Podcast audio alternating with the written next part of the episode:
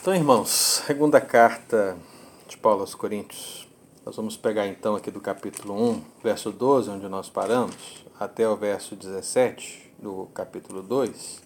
Esse grande bloco que foi separado para o estudo dessa noite. Não sei se você teve essa impressão, né?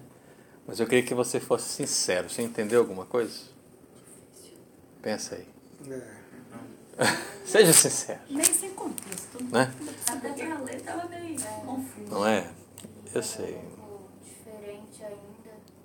Entendimento. Mas a grande verdade é que, independentemente da tradução que nós tenhamos, isso é um texto realmente difícil quando a gente para para pensar. Porque é um texto que envolve um contexto local. Se eu dissesse para os irmãos, por exemplo, o assunto em questão e os irmãos lessem, talvez ficasse mais claro. Porque quando a gente começa a ler um texto sem saber mais ou menos o que está acontecendo, a gente fica assim tentando entender e a gente não vai entendendo. E isso pode até nos desmotivar, às vezes, a ler a palavra de Deus. Por isso que nós precisamos ler dos textos mais fáceis para depois lermos os mais difíceis. Então eu estou fazendo essa pergunta, claro, porque tem a ver com o que nós vamos falar. Por isso que eu perguntei, seja sincero. O que é sinceridade para você? Tenta dizer aí com uma, duas, três palavras. Verdadeiro. Verdadeiro. O que mais? Falar a verdade. O que mais? Sem filtro. Sem filtro? Sem filtro. Sem esconder. Sem esconder? O que mais? Então, isso aí mentir. Sem mentir? Sem sombras. Sem sombras. Legal. Se eu fosse perguntar para vocês agora assim, qual que é o oposto? né, Na língua portuguesa, o antônimo, né? De sinceridade. Qual que seria? Enganador. Enganador, o que mais? Desonestidade. Mais alguém? Hã? Esconder. Mentir, esconder. Tô tentando lembrar da palavra. É dilubriar, como é que é? Ludibriar? É. É, eu pensei, tipo, um- É. não sei se é manipulação, É, mascaração tipo de assim, aquele que dá uma. É, tipo falsidade, porque quando você pensa em mentira, você pensa em você verdade. quer dizer É, isso, isso, isso. isso, isso. em outras palavras? É. É interessante, tudo isso que os irmãos falaram envolve justamente essa questão da palavra sinceridade, do oposto, mas no sentido bíblico, a sinceridade ela revela também um caráter oposto que vai nos fazer entender o sentido dela. Porque o oposto de sinceridade no sentido bíblico seria fingimento. Né? Ou seja, sin- sinceridade é tudo aquilo que vai à contramão do que é fingimento. E fingimento a gente sabe o que, que é. Então a sinceridade, se o fingimento envolve a pessoa querer parecer o que ela não é, né? falar o que ela não está pensando, né? agir como ela, ela não gostaria de agir, né? tudo isso pode envolver -se essa questão de uma pessoa que a gente costuma dizer, essa aquela pessoa é uma pessoa fingida. Então, assim, isso a gente tem muita experiência. E temos pouca experiência da sinceridade, né? De pessoas que são verdadeiramente sinceras, que são opostas a essas pessoas fingidas. Portanto, são pessoas que são transparentes diante de nós. Elas são o que são, né?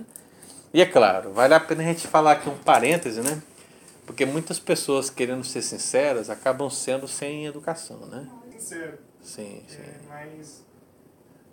Aí que está a grande questão. O filtro da educação acho que cabe, né? Até porque eu não sei se você percebeu aqui, mas olha o que o apóstolo Paulo fala aqui no versículo 5. Ele diz assim: Ora, se alguém causou tristeza, não fez apenas a mim, mas para que eu não seja demasiadamente áspero, digo que em parte a todos vós. Então o que, é que ele está dizendo aqui? Ele está usando um filtro, né? Ele quer tratar os irmãos com amor. Ele quer ser sincero, mas demonstrar na sinceridade dele o amor. Né? E por quê? Porque nesse contexto, A igreja de Corinto, vocês lembram que eu já falei, né? Essa igreja não era uma igreja fácil. A lição de hoje é uma lição que está focada muito na pessoa do líder, porque é o apóstolo Paulo que está se defendendo. Mas eu queria que a gente trouxesse um pouco para nós, porque o caráter que se espera de um líder é o caráter que se espera de qualquer cristão. Então, aquilo que se espera do pastor, aquilo que se espera de Paulo, é aquilo que se espera de mim e de você. Não tem diferença nenhuma. Mas Paulo, enquanto líder, e eu falei um pouco disso na última oportunidade, né? Ele, ele já está aqui no contexto daquela terceira viagem missionária, ou seja, muita coisa já aconteceu. A igreja já tem um tempo que está ali reunida. Só que o pastoreio da igreja era um pastoreio que não era contínuo. Ora quem estava lá era Paulo. Ora quem estava lá era Apolo. Ora quem estava lá era Timóteo. Ora quem estava lá era Tito. E assim sucessivamente. Não havia uma pessoa, como no nosso dia a dia, em termos de igreja, que você pudesse olhar e falar assim: esse é o pastor da igreja. Né? Qualquer situação, nós vamos ali entrar em contato com ele, nós vamos procurar, nós vamos conversar com ele, ele está ali 24 horas por dia, né? full time, como diz aqui, né? para atender as necessidades da igreja. Não, não tinha aquilo. Havia dificuldades.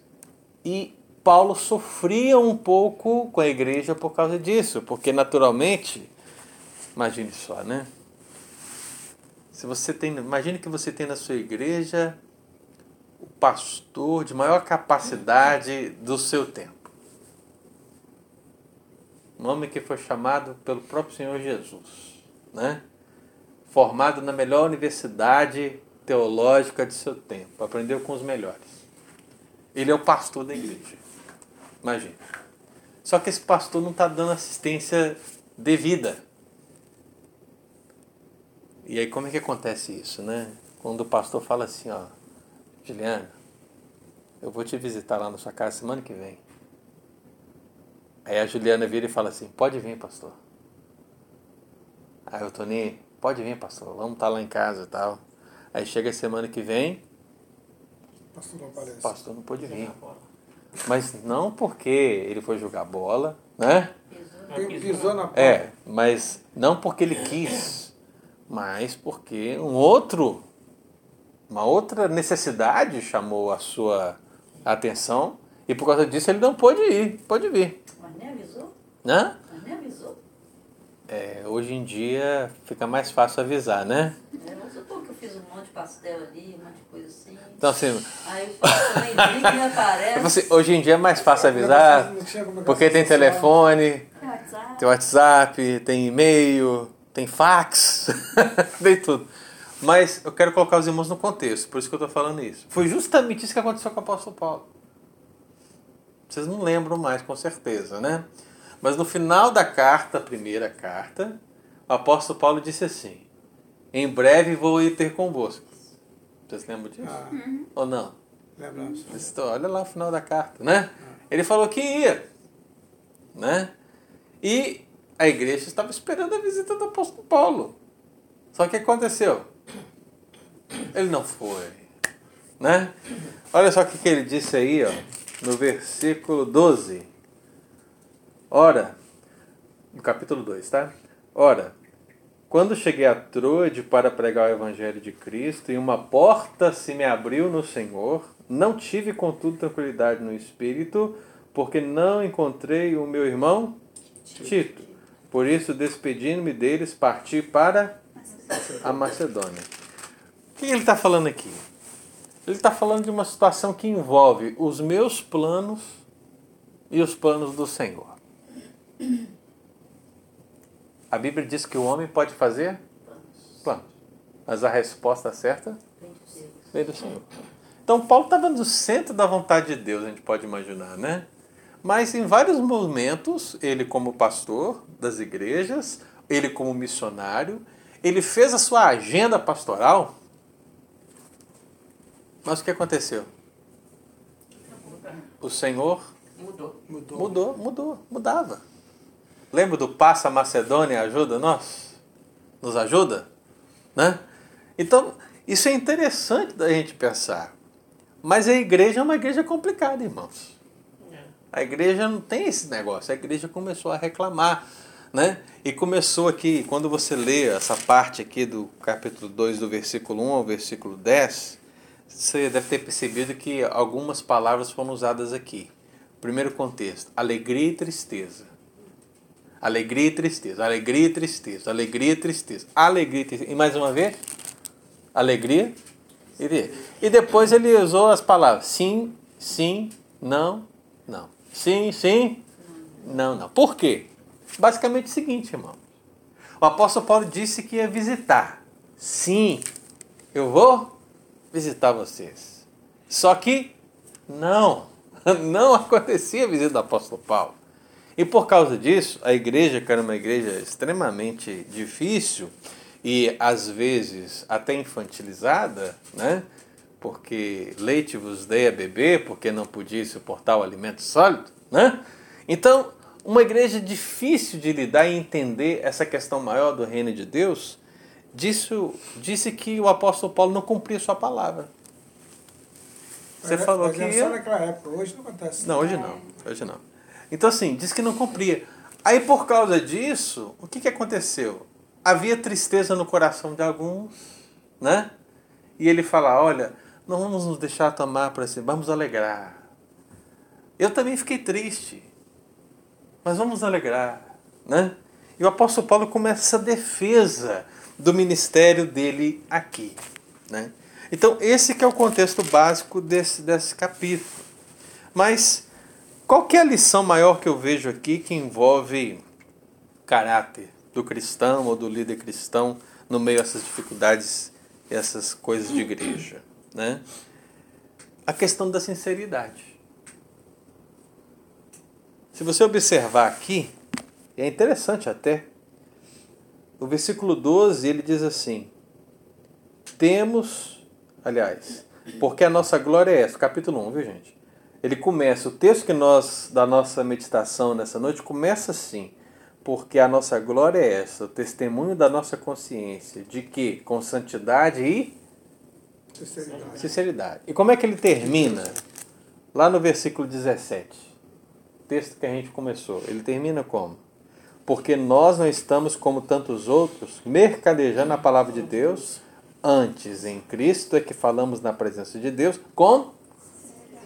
É interessante. Eu, eu não sei por que, que o, o autor dessa lição ele resolveu separar esse texto, mas é exatamente esse texto começa e termina com sinceridade.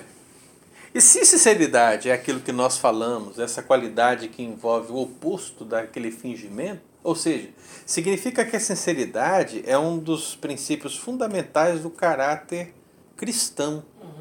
É o que se espera de Paulo. É o que se espera de Apolo, é de Tito, mas também é o que se espera de cada um de nós. Então, Paulo está escrevendo à igreja com sinceridade para dizer acerca do motivo pela qual ele ainda não apareceu. Então, a Juliana bem perguntou: não podia avisar? Claro que podia. Pastéis? Ele avisou. O problema é que demorou um pouquinho para a resposta chegar. Essa, né? Por isso que ele colocou aqui a, a sinceridade ao lado da santidade, no versículo 12 do capítulo 1. Porque é uma virtude que tem que ser é, trabalhada em nós. é. Como nós somos pecadores, a nossa tendência qual é? Sempre. É ser fingido, né, pastor? A gente fingir. Sempre fingir. A gente não foi pro É. banheiro oral, pra dentro do quarto, a gente tem que ser sincero, pelo menos despir na frente de Deus da gente mesmo. Você ama mesmo a Deus? É. Você... Então, assim, quando, quando o apóstolo Paulo coloca essa questão da santidade, ele demonstra para nós que isso tem que ser uma virtude cultivada dia após dia. Nós precisamos ser sinceros. Por quê? Já que não envolve fingimento, porque é o oposto, ou seja, diante de Deus, nós estamos como, irmãos? É. Deus nos vê como? Há como nós escondermos algo de Deus? Absolutamente. Então ele coloca isso diante é, da santidade, porque devemos ser sinceros para com Deus, mas também devemos ser sinceros para com o próximo, na igreja, no exercício dessa vida cristã, porque todas as coisas estão patentes diante de Deus. Não há como escapar. E o grande erro de muitos crentes é qual? Ele finge com os irmãos. Ele pode até tentar fingir com Deus, mas ele sabe que não consegue. Mas com os irmãos, É. ele finge. Aqui É. entra toda a pala- pa- palavra também, a pureza de coração. né? É santidade, Santidade, né? é. Então, como essa, essa pureza, essa confiança, isso tudo pode ser englobado desse, dentro desse aspecto da sinceridade, porque envolve essa transparência total, ou seja, eu sou o que sou, né? E o que eu sou? Eu preciso ser nova criatura. As coisas velhas passaram. Esses que se fizeram novas. Então eu tenho que ser novo. Então eu tenho que ser sincero. né? Não preciso ser sem educação. Né? Como ele mesmo disse, eu não quero ser áspero demais. Eu posso falar algo, eu posso ser sincero, eu posso ser transparente, eu posso ser leal sem ofender. A pessoa tem, cada um tem que buscar a sua sinceridade com Deus. Eu tenho um detalhe aqui no texto que eu não sei se vocês perceberam, mas olha só o versículo 6 do capítulo 2. Quando Paulo fala dessas pessoas que são é, fingidas na igreja. Olha o que que ele diz. Basta-lhe a punição pela, Maioria. pela Maioria. maioria. É interessante isso aqui, porque ele está dizendo que é uma minoria que exerce esse aspecto fingido na igreja. Se a maioria exercer o aspecto da sinceridade, os que são fingidos não vão ter lugar. O problema é que quando o fingido começa a minar aqueles que são sinceros. Né? E o que, que vai acontecendo? Isso vai fomentando tristeza tristeza sobre tristeza na igreja. Né? Então, se você decide no seu coração, não, eu vou ser sincero com Deus e com meu irmão, eu vou ser sincero. Né? E busca isso de fato e de verdade, e o outro faz isso, o outro faz. Vai acontecer justamente o que o apóstolo Paulo falou. A minoria será naturalmente julgada pela maioria. Por isso que ele, ao lado da santidade, ele colocou uma outra expressão chave, ele colocou a expressão consciência. Ele já tinha dito um tempo atrás, na primeira carta, e agora ele repete com outra palavra, mas designando a mesma coisa. A nossa consciência tem que ser uma consciência santa. O nosso pecado, preste bastante atenção nisso, viu, irmãos? O nosso pecado não é só aquilo que a gente faz, mas é também aquilo que a gente Pensa. pensa. O pecado na mente é tão pecado quanto fora. Concorda comigo? Não, você não concorda comigo. Você concorda com a palavra, né? Jesus exemplo da mulher, né? É, é isso que eu ia falar. Então Jesus falou: aquele que apenas pensar já adulterou. É. Né? Então o que que eu queria que os irmãos lembrassem? Aquelas palavras de Paulo à igreja de Filipos. O que deve ocupar o nosso pensamento? Leia aí para nós, Malone. Filipenses 4,8. O que, que deve ocupar o nosso pensamento? Como é que a minha consciência vai ser uma consciência santa? Como é que a minha consciência vai agradar a Deus? Como é que a minha consciência vai ser sincera diante de Deus? Filipenses 4,8. Finalmente, irmãos, tudo que for verdadeiro, tudo que for nobre, tudo que for correto, tudo que for puro, tudo que for amável, tudo que for de boa fama, se houver algo de excelente ou digno de louvor, pense nessas coisas. Eu preciso ocupar minha mente com aquilo que é bom. Se eu começo a ocupar minha mente com aquilo que não é bom, como eu vou pecar menos na mente? É difícil, né? Então, essa realidade, ela envolve uma frase muito usada no Brasil, né? Não sei se vocês já ouviram, né? Que a mente vazia é oficina do diabo, né? É justamente isso. Então, encha a sua mente da palavra de Deus, porque senão, mente vazia. Aí vem o terceiro aspecto da sinceridade. Versículo 11. Você fala e o coração está cheio. Leia o versículo 11 do capítulo 2. Alguém lê aí. Para que Satanás que não alcance vantagem sobre nós, pois não lhe ignoramos os desígnios. Olha só. Para que Satanás não alcance vantagem sobre nós. É nós. porque eu tenho duas versões. Pois não lhe ignoramos. Os desígnios. Gente, atenção, olha tudo que eu falei aqui. Perceba. Se nós não tomarmos essas posturas, quem vai tirar vantagem disso aqui? Satanás. O diabo. Se nós não buscarmos a virtude da sinceridade para o nosso caráter cristão, pode ter certeza que o enganador, falso por excelência, vai tentar nos ludibriar para que possamos ser como ele, né? Ele vai tentar fazer a coisa toda para que sejamos totalmente desleais uns com os outros e finalmente com Deus. Mas o apóstolo Paulo orienta a igreja a entender que existe uma batalha espiritual pela sinceridade. Eu me lembro, por exemplo, quando eu estava começando a tocar, não tinha ninguém para tocar na igreja. Aí eu fui lá tentar, fui na maior boa vontade, assim, tentar tocar o hino lá que o irmãozinho queria cantar lá. E hoje eu sei que eu toquei tudo errado, né? Toquei tudo errado, mas naquela época eu achei que não. É, mas naquela época eu achei que não. Naquela época eu achei que eu toquei certo. Mas o que, que aconteceu?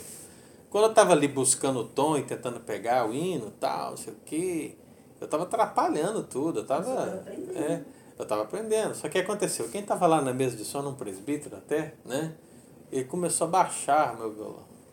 Foi baixando, foi baixando, foi baixando. Porque tava tão fora, tão fora, tão fora, que zerou. Eu só tava, eu tava ouvindo o som. Do da corda. Aí o que aconteceu? Eu fiquei furioso, fiquei furioso. Dentro de mim, na- no início da minha conversão, eu era uma. O pastor, ele, o pastor me falou, você é estupim-curto, né? Você é estupim-curto. E eu era mesmo, né? Aí eu saí assim, bufando lá da frente da igreja, fui lá atrás e fui tirar satisfação. Mas assim, eu fui assim, fui bufando, mas quando eu cheguei lá eu me segurei e perguntei com toda a calma, né? Aí eu perguntei, meu querido, por que, que você baixou meu violão? Aí ele virou para mim assim, com toda sinceridade. E falou assim, porque estava fora, meu. Estava errado. Eu baixei minha cabeça, falei, tudo bem então. E saí, né? Saí, fui beber uma água, né? Tá. Ele podia ter falado tanta coisa, né? Mas ele falou, não, porque estava fora. Estava errado. ok. Mas de discutiu, sinceridade. mas olha. Não, mas analisa, analisa. Vai, vai, vai ouvindo. Aí eu saí, bebi uma água, voltei. E, e tentei me, me aceitar que realmente estava fora, né? Que eu estava começando, né? Tudo bem. Aí o culto acabou, nós fomos lá embaixo, descemos para tomar um café. Aí fomos para a praça, né? Que é o costume na- nas, nas Cidade cidades menores, né? Tô lá na praça, de repente chegou alguém, você ficou sabendo? É o quê? Seu Paulinho morreu. Eu olhei assim, quem? Seu Paulinho. Seu Paulinho estava na mesa de som. Aí eu fiquei pensando, imagina. Imagina só. Se eu tivesse soltado os cachorros em cima do seu Paulinho. A culpa, né? Que eu ia carregar dentro de mim. Ele morreu naquela noite, depois daquele culto. A última palavra dele para mim foi: Tava fora, meu filho. Sincero. Foi sincero, né? Tava errado. Então Mas assim, Foi sincero com amor. né? É, foi sincero com não amor. soltou os cachorros no seu. aí eu, eu pedi a Deus graça, né? E Deus me deu a graça de não, não estourar com o seu Paulinho, mas se eu tivesse estourado, falo pra vocês, eu ia ficar. Eu ia achar que eu era o culpado da morte dele, né? Mas Deus me deu a graça de naquele dia não falei. Mas ele agiu com sinceridade, né? Então a gente não pode dar oportunidades, porque Satanás é sagaz. Ele está pronto para aproveitar quaisquer oportunidades para desvirtuar a espiritualidade da igreja. Né? Então, essa sinceridade que, que a gente vê aqui, a gente vê ela tanto nessa relação com a santidade, com a consciência, com essa questão do perdão, né? do se ensina ou não, porque ele pede o perdão é, ao povo da igreja, mas como também essa questão de batalha espiritual. E aí, quando chega aqui no versículo 14 a 17, ele mostra sinceridade no trabalho cristão no serviço, porque ele passa a dizer que nós somos a fragrância, nós somos o bom perfume de Cristo, né? Agora eu pergunto para você, essa alusão do bom perfume, ela tem a ver com o quê? Olha aí o texto aí. Qual que é o fruto específico? A fragrância, versículo 14, né? Do seu Conhecimento. conhecimento. a fragrância que deve ser sentida por outras pessoas, vinda de nós, não é a nossa própria fragrância, né?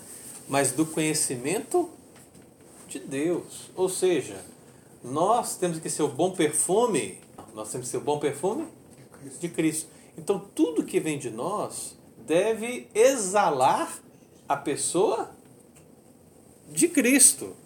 Porque se não for assim, nós jamais seremos sinceros. E aí talvez entremos aqui nessa parte, né? Do versículo 17. Vamos estar mercadejando a palavra de Deus. O que é mercadejar a palavra de Deus? Vender.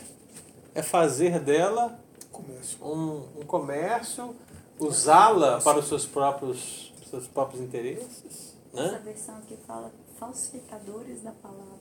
O que vai de contramão, é o né? que vai a contramão de quê? A sinceridade. Da sinceridade.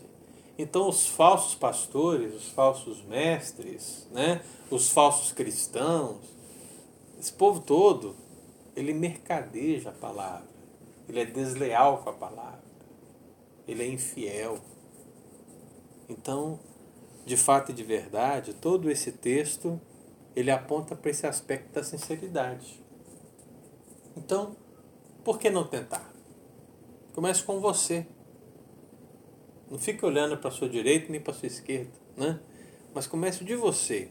Decida no seu coração não se contaminar com as finas iguarias do rei, né?